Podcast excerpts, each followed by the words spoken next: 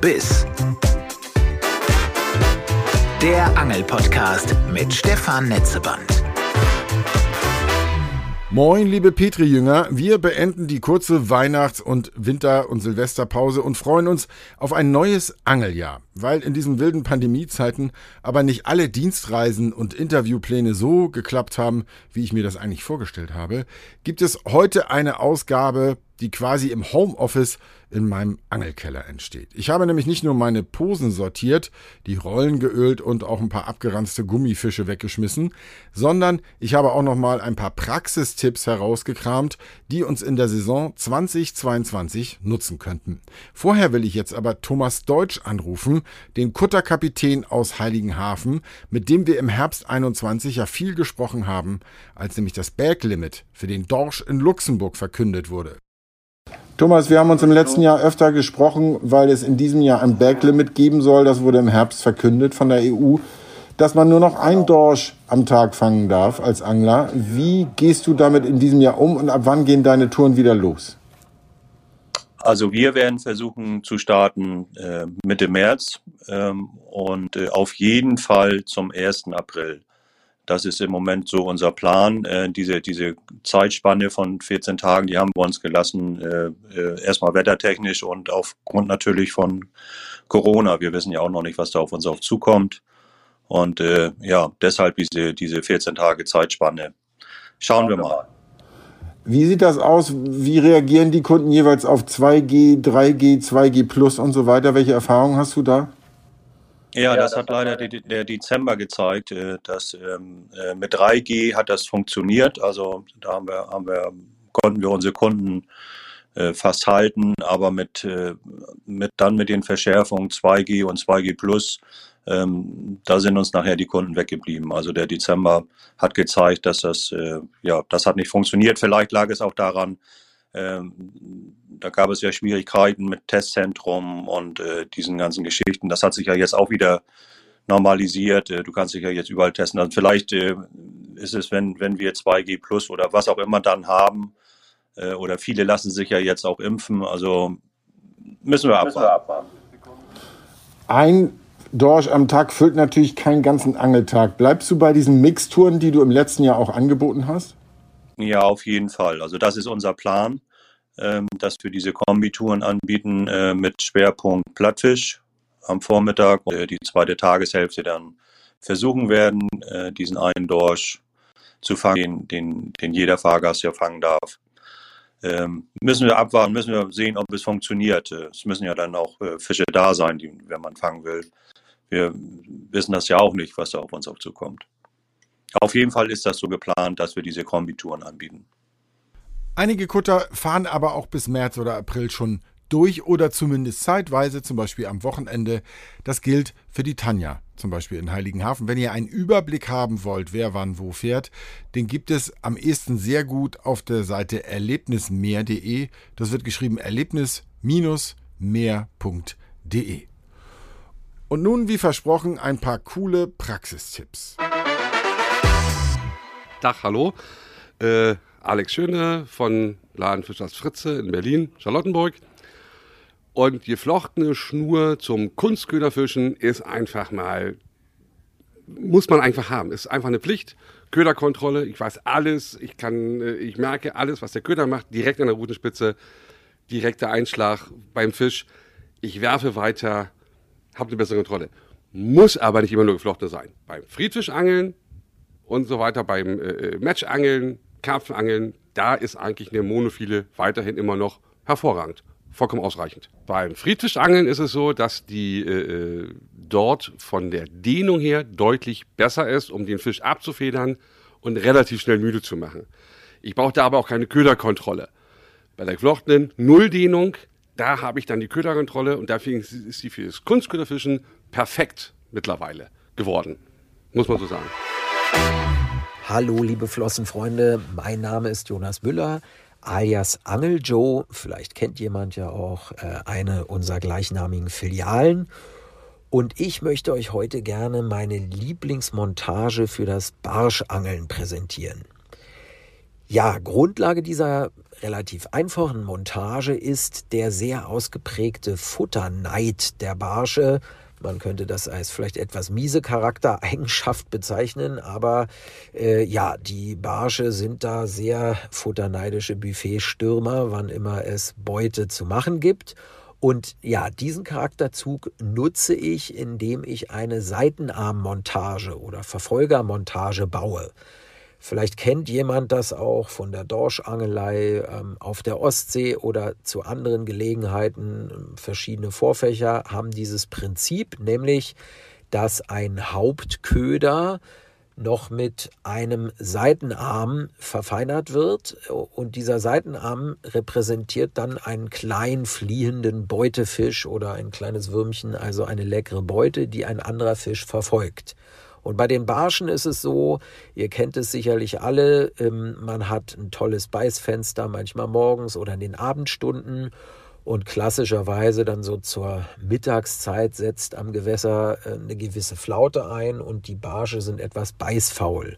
Und gerade dann greife ich sehr gerne zu dieser Montage, weil man damit auch ja die vielleicht äh, satten, etwas faulen Barsche sofort wieder aktiviert bekommt. Grundlage ist ähm, ein ganz normales Vorfach von 60, 70 Zentimetern aus Fluorocarbon und da befestige ich dann auf der Hälfte des Vorfachs etwa oder auch nach etwa einem Drittel von oben vom Wirbel oder von der Verbindung zur Hauptschnur aus gesehen, ähm, befestige ich einen kleinen Seitenarm von 5, 6 Zentimeter. Das funktioniert wunderbar mit einem klassischen Seitenarmknoten oder ihr könnt auch so eine kreuzgebohrte Perle verwenden.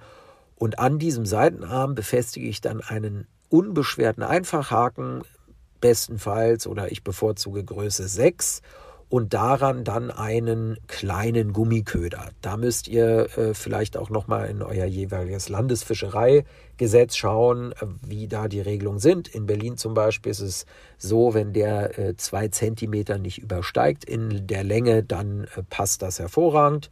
Und dazu nehme ich dann eben klassisch einen kleinen Twister oder einen kleinen Gummifisch. Und unten als Hauptköder dann ein ja, Gummifisch eurer Wahl. Und äh, dann wird mit diesem Köder etwas schwerer gefischt. Also den G-Kopf wähle ich zwei, drei Gramm schwerer, damit er den Wasserwiderstand des, Seitens, des Seitenarms sauber mitbewegen kann, so dass ich sehr gute, schnelle, äh, abfallende Bewegungen erzeugen kann, weil diese vertikalen Fluchten sind bekanntlich beim Barschangeln sehr gut. Probiert es gerne mal aus und ich wünsche euch damit natürlich viel Erfolg und viel Pet.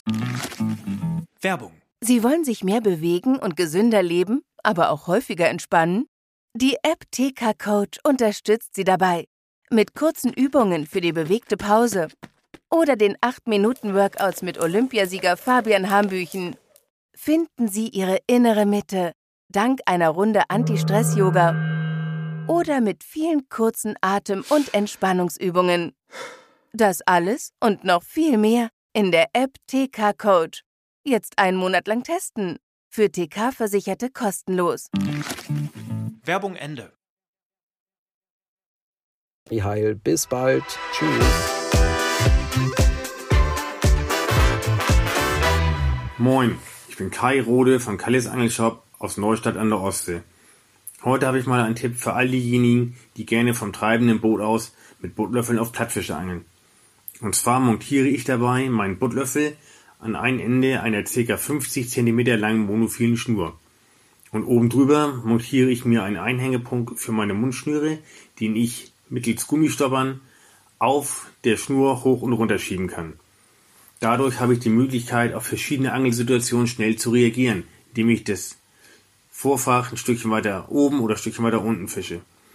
Also wenn ich die Mundschnur nach ganz unten schiebe, dann läuft der Haken ein Stückchen hinter dem Buttlöffel. Wenn ich sie höher schiebe, läuft er ein Stückchen darüber. Oftmals ist es so, dass auf dem Grund ein bisschen Algen sind und wenn ich den Haken über den Buttlöffel fische, sammle ich halt deutlich weniger Algen ein, obwohl der Haken nur wenige Zentimeter über den Buttlöffel läuft. Und ich habe die Möglichkeit, die Mundschnüre schnell zu tauschen ohne dass ich das ganze Vorfach austauschen muss. Moin, ich bin Luzi. Ich bin die Frau von Kai. Auch ich habe einen kleinen Angeltipp für euch. Vor einigen Jahren habe ich beim Buttangeln das Gefühl gehabt, dass die Fische nicht nur den Wurm interessant finden, sondern auch explizit den Buttlöffel selbst. Ich hatte immer das Gefühl, dass die da so ein bisschen gegentippen, da mal dran rumlutschen oder so. Jedenfalls haben wir das Ganze dann mit der Unterwasserkamera überprüft und es konnte bestätigt werden, woraufhin ich ein vier Zentimeter langes Stückchen Schnur unterhalb des Buttlöffels befestigt habe. Daran habe ich einen Haken gebunden und dort den Wurm aufgefädelt und habe damit richtig gut Fisch gefangen. Und, und mit, diesen Tipps wünschen wir euch viel Petri Heil. Hallo, mein Name ist Philipp Jungblut. Ich bin Autor des Buches Der Hering ist da, wie du es gelassen angehen kannst. Und mein Tipp heute zum Heringsangeln ist, probiert doch mal aus, das Heringspaternoster mit ein paar bunten Perlen noch zusätzlich zu beschmücken. Das sendet zusätzliche Lockreize äh, aus und die Heringe mögen es wirklich sehr gerne. Zum einen gibt es Paternoster, da sind schon welche dran, die kann man dann natürlich noch ergänzen. Ähm, also die Perlen sollte man nicht direkt über die Haken machen, sondern an das Paternoster. Das hat ja, ähm, ich sag mal, die, die Haken haben ja ich weiß nicht, 20, 30 Zentimeter, also die, die, die Vorfächer haben 20, 30 Zentimeter Länge und da einfach ähm, mittendrauf die Perlen ja, das klassische Heringsblei habe ich natürlich immer im Angelkoffer dabei. Man kann auch ähm, anstelle eines Heringbleis zum Beispiel einen Blinker oder einen Pilker nehmen. Wichtig ist hierbei, dass man dann natürlich den Haken, also den Drilling, abmacht. Ähm, oder man lässt ihn dran, um äh, eben vielleicht ein Dorsch oder ein, äh, ein Barsch als Beifang zu fangen. Petri Heil. Hallo Leute, hier ist der Simon von Flyrus Fliegenfischen. Ihr kennt mich vielleicht von unseren YouTube-Videos oder von unseren Fliegenfischen-Kursen. Und heute habe ich für alle Fliegenfischen-Einsteiger einen kleinen Tipp parat. Und zwar ist es ja unter Fliegenfischern so gängiges Lehrbuchwissen, dass man beim Werfen mit der Fliegenroute die Route ähm, zwischen 11 Uhr und 1 Uhr bewegen soll. Also man soll sich so ein Ziffernblatt vorstellen und de in dem Bereich soll man die Route bewegen beim Werfen. Und hier kommt jetzt ein kleiner Trick und zwar ist es von Haus aus so, dass sich viele Schüler schwer damit tun und einfach zu tief hinten nach unten gehen und denken, sie holen damit nochmal Schwung, aber sich dadurch die Würfe versauen. Und hier mal ein kleiner Tipp. Überlegt euch mal stattdessen, dass ihr mit der Route zwischen 10 Uhr und 12 Uhr werft. Dadurch vermeidet ihr einfach, dass ihr hinten häufig im Gras hängt oder im Schilf. Und mehr Würfe landen erfolgreich auf dem Wasser und hängen weniger hinten im Schilf oder Gras. Super, ich drücke euch die Daumen und wenn ihr natürlich mal Profihilfe haben wollt, schaut einfach mal bei unseren Kursen vorbei. Petri Heil und bis dann. Soweit diese kleine Winter-Notausgabe von Bis zum Biss. Jetzt packe ich meine Koffer für die nächsten Reisen. Ich besuche einen der ganz großen Händler für Naturköder, ein Angelmuseum und ich will etwas über Lachsangeln in der Ostsee lernen. Es bleibt spannend, bleibt dabei und abonniert doch diesen Podcast, wo ihr ihn am liebsten hört. Bis bald.